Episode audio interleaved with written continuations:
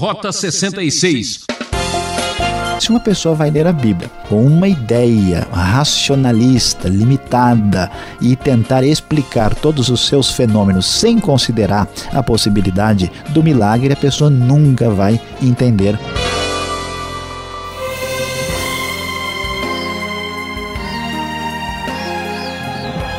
Estamos começando mais um programa Rota 66 o caminho que leva até o Autor da vida. Você já sabe, estamos em uma nova fase desta expedição o Novo Testamento. O professor Luiz Saião está começando o Evangelho de Mateus e hoje vamos para o capítulo 2 e o assunto escolhido foi Nasce uma Estrela. Eu fico imaginando como deve ter sido extraordinário aquela noite onde o brilho da estrela trouxe uma luz de esperança ah, agindo Deus, quem impedirá? Após várias profecias e muito tempo de espera, eis que o dia é chegado. Deus tem uma promessa e ela vai se realizar. Não duvide. Sim, você já acompanhou o nascimento de Jesus, filho de Maria, nosso Senhor, nosso Salvador. Pois é, mas há mais detalhes na história do nascimento de Cristo que certamente serão úteis ao nosso coração, à edificação da nossa fé. E chegando ao começo de Mateus, nós vamos ouvir uma história interessantíssima. Tendo Jesus nascido, depois que ele nasce em Belém da Judéia, nos dias do rei Herodes, magos vieram do Oriente e perguntaram onde é que estava o recém-nascido rei dos judeus. E o que que esses magos afirmaram? Que eles tinham visto a estrela no Oriente e tinham vindo a Belém para adorar o nascido Jesus. Isto é muito interessante observar porque esses magos são estrangeiros, são pessoas dedicadas às artes divinatórias da antiguidade e eles então veem uma estrela no céu, essa estrela encaminha a, a eles para que cheguem então à Palestina, exatamente a Belém, e eles querem vir adorar. E diante desta circunstância, eles querem chegar diretamente ao lugar onde havia nascido a estrela maior da humanidade, a estrela da justiça que havia chegado na bendita pessoa de nosso Senhor e Salvador Jesus Cristo. Quando o rei Herodes, Herodes aqui, conhecido como Herodes o Grande na história antiga, quando ele ficou sabendo disso, ele ficou muito perturbado. Então ele reuniu o chefe dos sacerdotes e os mestres da lei e quis então saber onde havia de nascer o Cristo. E eles lhe responderam é que, de acordo com a profecia de Miqueias, lá estava escrito que tu, Belém da terra de Judá, de forma alguma és a menor entre as principais cidades de Judá, pois de ti virá o líder que, como pastor, conduzirá Israel, meu povo. Herodes, então, preocupadíssimo, até porque a sua intenção era defender o seu trono, e ele, então, ouvindo falar que haveria de nascer o Cristo, isso é, o rei messiânico, já se sentiu ameaçado. Mandou chamar os magos de maneira secreta e quis saber exatamente a respeito do tempo exato quando a estrela tinha aparecido. Então ele os enviou a Belém e disse: ó, Vão informar-se com exatidão sobre o menino e quando o encontrarem, avise-me para que eu também vá adorá-lo. Herodes tinha más intenções e no nascimento da grande estrela da humanidade, guiados pela estrela que conduziu os magos, ele tinha a intenção das piores possíveis. Assim, então os magos prosseguiram no seu caminho, tornaram a ver a estrela e foram por elas, por ela guiados, e entraram então na casa e diz o texto no verso 11, viram o menino com Maria, sua mãe, e prostrando-se o adoraram. E eles lhe trouxeram presentes, como nós tantas vezes nos recordamos no Natal: ouro, incenso e mirra. Como muitas vezes tem sido sugerido, esses presentes lembravam que Jesus é uh, profeta, sacerdote e rei. Mas, ao contrário das expectativas de Herodes, eles foram advertidos em sonho para não voltarem por aquele caminho e ali então se afastaram do caminho da, de retorno por passando por Herodes. Depois de tudo isso, o que, que acontece? A fúria de Herodes se levanta tentando apagar o brilho da grande estrela que havia nascido. E neste momento José tem um sonho, um sonho especial, diferente, quando o anjo do Senhor ordena que ele leve o menino para o Egito. E então eles obedecem, vão para o Egito e diz o texto que neste momento se cumpre uma palavra do Antigo Testamento, que está em Oséias capítulo 11, que dizia: Do Egito chamei o meu filho. Quando Herodes teve consciência de que os magos tinham tomado outro caminho, ficou furioso e, a partir da sua ira, do seu ódio, tomou uma atitude absurda que é bem conhecida da história sagrada. Mandou matar todos os meninos de dois anos para baixo em Belém e nas proximidades, porque ele tinha tido a informação de que o rei messiânico tinha nascido em Belém.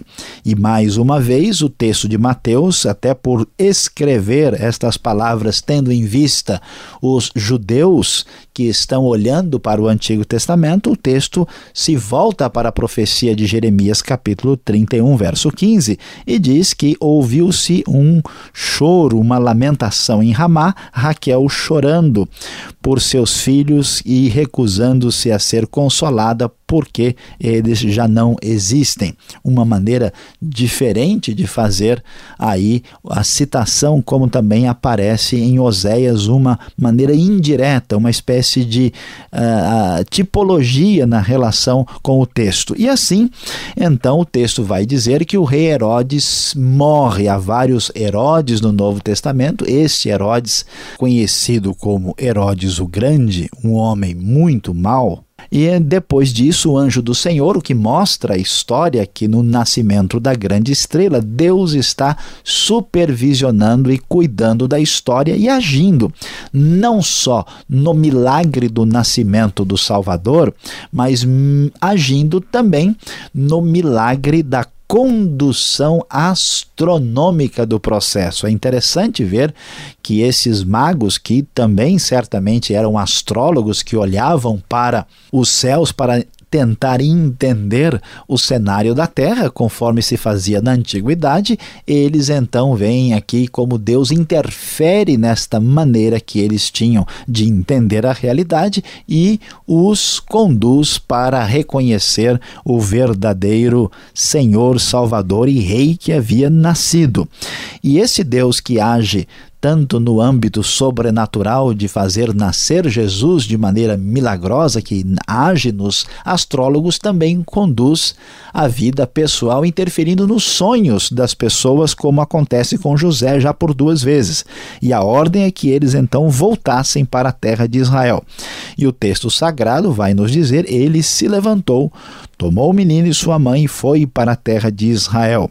Mas ao ouvir que Arquelau estava reinando na Judéia em lugar de seu pai Herodes, teve medo de ir para lá. Tendo sido avisado em sonho, retirou-se para a região da Galiléia e foi viver numa cidade chamada Nazaré. Assim cumpriu-se o que fora dito pelos profetas, ele será chamado Nazareno. E aqui é importante prestarmos atenção ao cenário que o texto sagrado nos traz.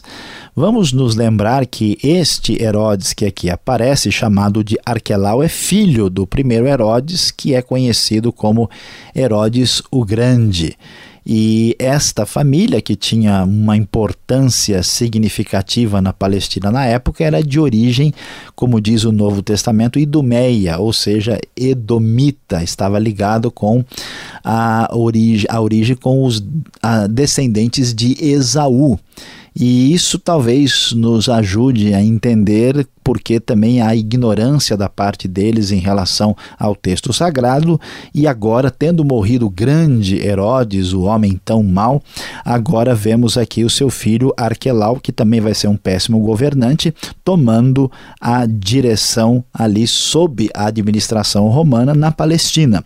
E Jesus, então, juntamente com José e Maria, vai voltar para a terra de Israel, para a Palestina, e aqui nós vamos ver que chegando lá depois eles vão para a Galileia. Galileia, região norte, região mais desprezada, né? A região da Palestina nós tínhamos ao sul a Judéia, no meio Samaria, mais ao norte a Galileia, com a presença de muitos gentios, era desprezada e colocada numa segunda categoria ah, pelos judeus da época. E ele foi viver numa cidade chamada Nazaré, por isso ele é chamado Jesus de Nazaré, ele cresceu ali, é chamado Nazareno, que é uh, uma ligação indireta que é feita a partir uh, de uma, um jogo de palavras que se faz com esta palavra uh, nazareno com a palavra que aparece em Isaías 11, verso 1, que tem a ver com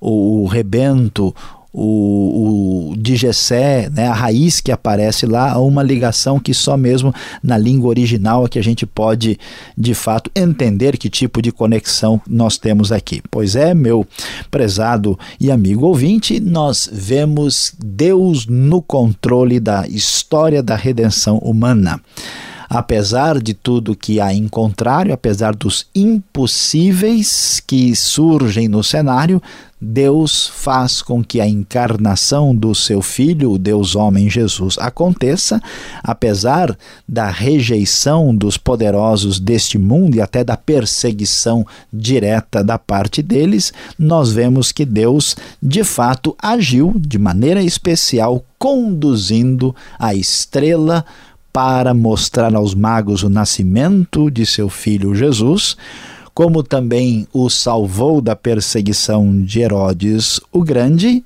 e mostrou o seu poder e a sua direção no momento em que nasceu a grande estrela, estrela da justiça e estrela da salvação, nosso Senhor e Salvador Jesus Cristo.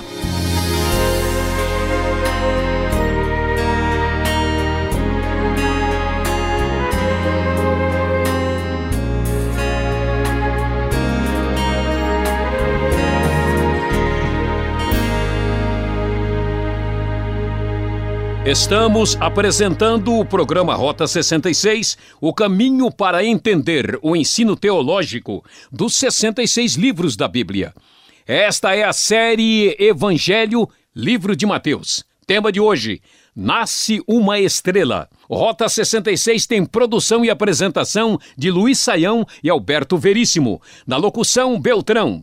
Participe você também e escreva para rota66 arroba transmundial.com.br ou caixa postal 18.113 CEP 04626-970 São Paulo capital. Fique agora com a segunda parte deste estudo.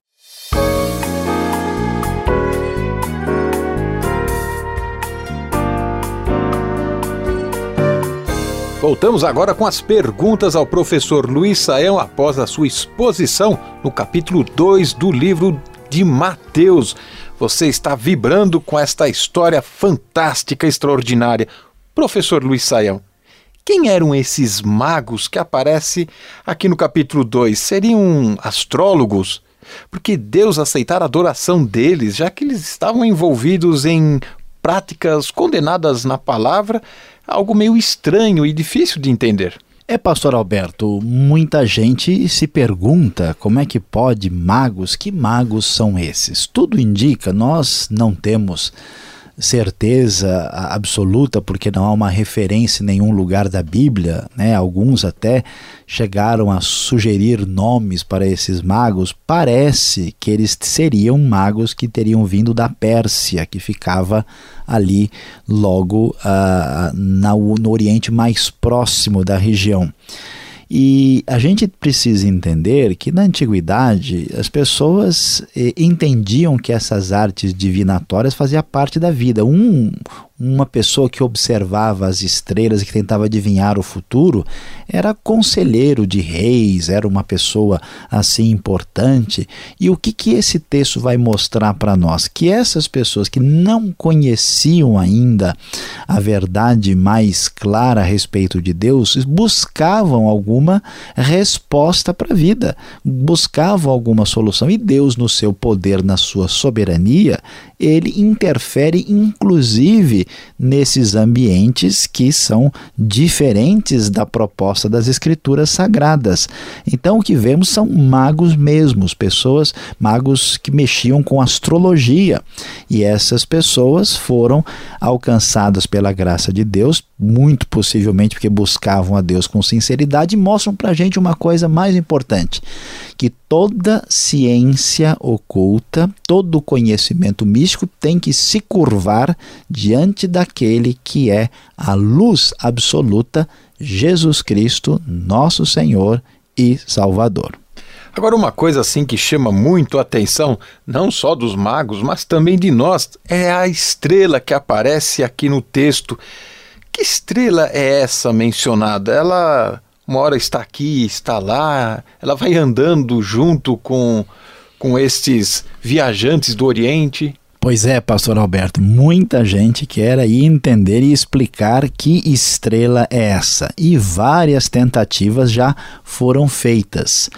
Muitas pessoas, por exemplo, tentam explicar essa estrela de maneira natural. Natural como? Né? Dizendo que ela é um fenômeno astronômico. Alguns acharam que era uma conjunção do planeta Júpiter com outro planeta, dando uma ideia é, de uma estrela mais brilhante. Outros acham que foi uma, uma supernova, o nascimento de uma estrela. Outros tentam entender que é um cometa. Né? Nós nunca vamos ter uma resposta definitiva a partir de explicações naturais. Essas explicações são interessantes, elas têm o seu lugar, o seu valor, mas o texto deixa claro que isso acontece de maneira extraordinária, milagrosa, fora do conhecimento humano, da capacidade humana de explicar as coisas. Por que, que isso é tão importante de ser entendido? Porque se uma pessoa vai ler a Bíblia com uma ideia racionalista, limitada e tentar explicar todos os seus fenômenos sem considerar a possibilidade do milagre, a pessoa nunca vai entender o texto sagrado. Pode ser que Deus tenha usado algum fenômeno natural mas devemos entender que a estrela caminha pelo céu e ela para simplesmente por interferência divina, por ser algo absolutamente sobrenatural. Bom, agora do espaço para a terra novamente. E este Herodes que aparece no texto? É o Herodes o Grande? Quem era este Herodes? Como entender a sua atitude cruel aqui na matança dos inocentes? Herodes, aqui apresentado, era o governador da região de toda a Palestina. Ele era importante, ele era um, um descendente de Esaú, tinha origem na Idumeia, na região dos Edomitas, e assim era o representante da administração romana no local. Ah, então, Herodes, para os romanos, ele é mais ou menos judeu, porque eles são meio parentes, são semitas, estão ali próximo, e ele então é, tinha o governo em suas mãos, e era um homem muito ah, assim egocêntrico, como o texto mesmo mostra, e ele morre depois de morrer.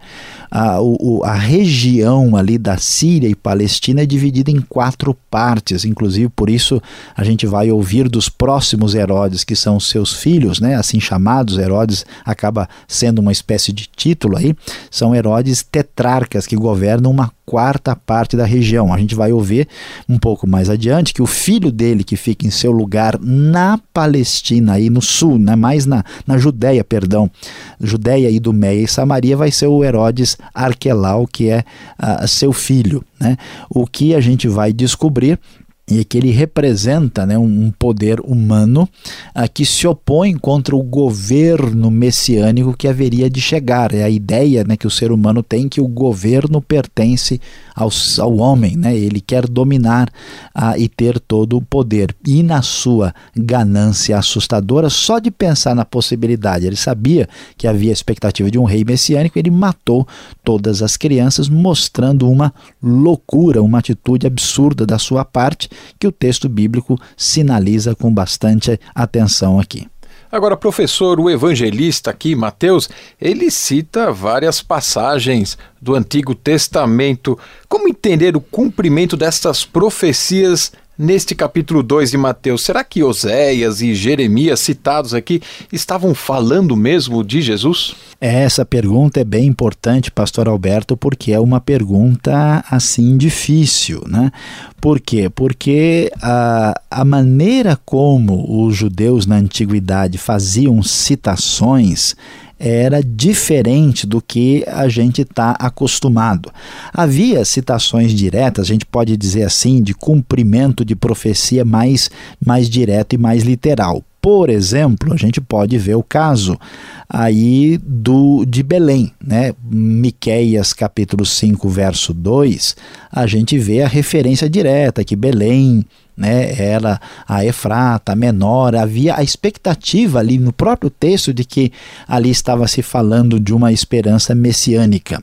No entanto, há outras, vamos dizer assim, alusões, uma maneira antiga que os judeus tinham de interpretar certos textos, que não são referências diretas propriamente dita. E isso alguns estudiosos chamam, por exemplo, de tipologia. Então veja assim, do jeito em da mesma maneira como Deus no passado, para construir a sua história de salvação e redenção, ele chamou o seu filho Israel do Egito, construindo a sua história de salvação, da mesma maneira, o seu filho Jesus agora ah, é chamado do Egito também na construção da história da salvação. Então a ideia é que essa coincidência e semelhança histórica não é por acaso. Então, mesmo que não seja uma citação direta, essa alusão é suficiente para que o profeta profeta veja um movimento divino nesse processo. Da mesma maneira, assim como Raquel, né, figuradamente também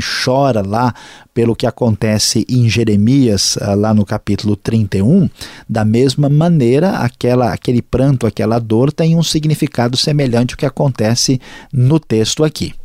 Agora, Mateus aqui ele faz várias citações. E onde que está escrito que Jesus seria chamado Nazareno? Será que ele não forçou demais aqui para achar alguma referência ao Antigo Testamento? Pois é, pastor Alberto, esse é de fato um texto um pouquinho mais complicado e mais difícil para o nosso entendimento. Né? Por quê? Porque o que acontece aqui é que Mateus está fazendo uma associação fonética uma associação diferente ah, do texto ah, que nós vamos encontrar em Isaías 11:1. A questão é que lá em Isaías nós vamos ouvir de fato uma referência a que vai nascer o, o, um rebento vai nascer um renovo, é a palavra exata, que também é uma esperança messiânica claramente estabelecida. No entanto, nesse nascimento do, do chamado renovo de Isaías, nós vamos descobrir que no hebraico a palavra é, renovo é, é netzer, né, que é muito parecido com Nazaré, Nazar, Nazar, né, a mesma, mesma raiz. E esse paralelo aí então faz com que esta associação seja estabelecida. Então, o que, que o Isaías uh, lido aqui por Mateus está dizendo? Olha, tá vendo? Aquele renovo que a gente viu lá, no fundo, não é à toa que a cidade onde ele vive também é, tem uma sonoridade semelhante. É um jeito diferente que os judeus na antiguidade tinham de lidar ah, com a questão de cumprimento profético, que a nossa mentalidade tem um pouco de dificuldade de compreender e acompanhar. Muito bem, obrigado, Sayão, pelas respostas. E você que está ligado acompanhando esta aula, vem agora a aplicação desse estudo para você.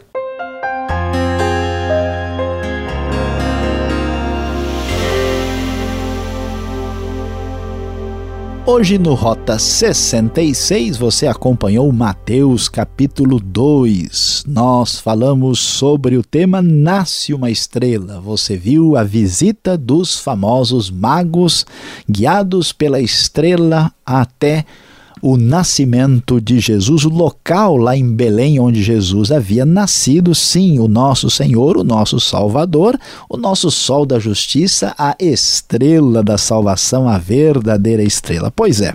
E o que, que a gente descobre aqui? O que é surpreendente é que muita gente imagina que Deus existe assim só na igreja, só dentro da Bíblia, só numa esfera religiosa. E aqui nós vemos Deus interferindo na, no sonho das pessoas, Deus agindo na vida dos magos que são pagãos, Deus agindo no controle da política internacional. Portanto, meu amigo, saiba da grande verdade: Deus não é Deus só da igreja, ele age sobre os reis, até sobre os ocultistas e, inclusive, sobre você. Programa Rota 66 vai terminando aqui. Voltaremos nesta mesma emissora e horário com mais um estudo da vida de Jesus. Combinado? Esta é mais uma realização transmundial. Acesse o site transmundial.com.br. Aquele forte abraço e até lá!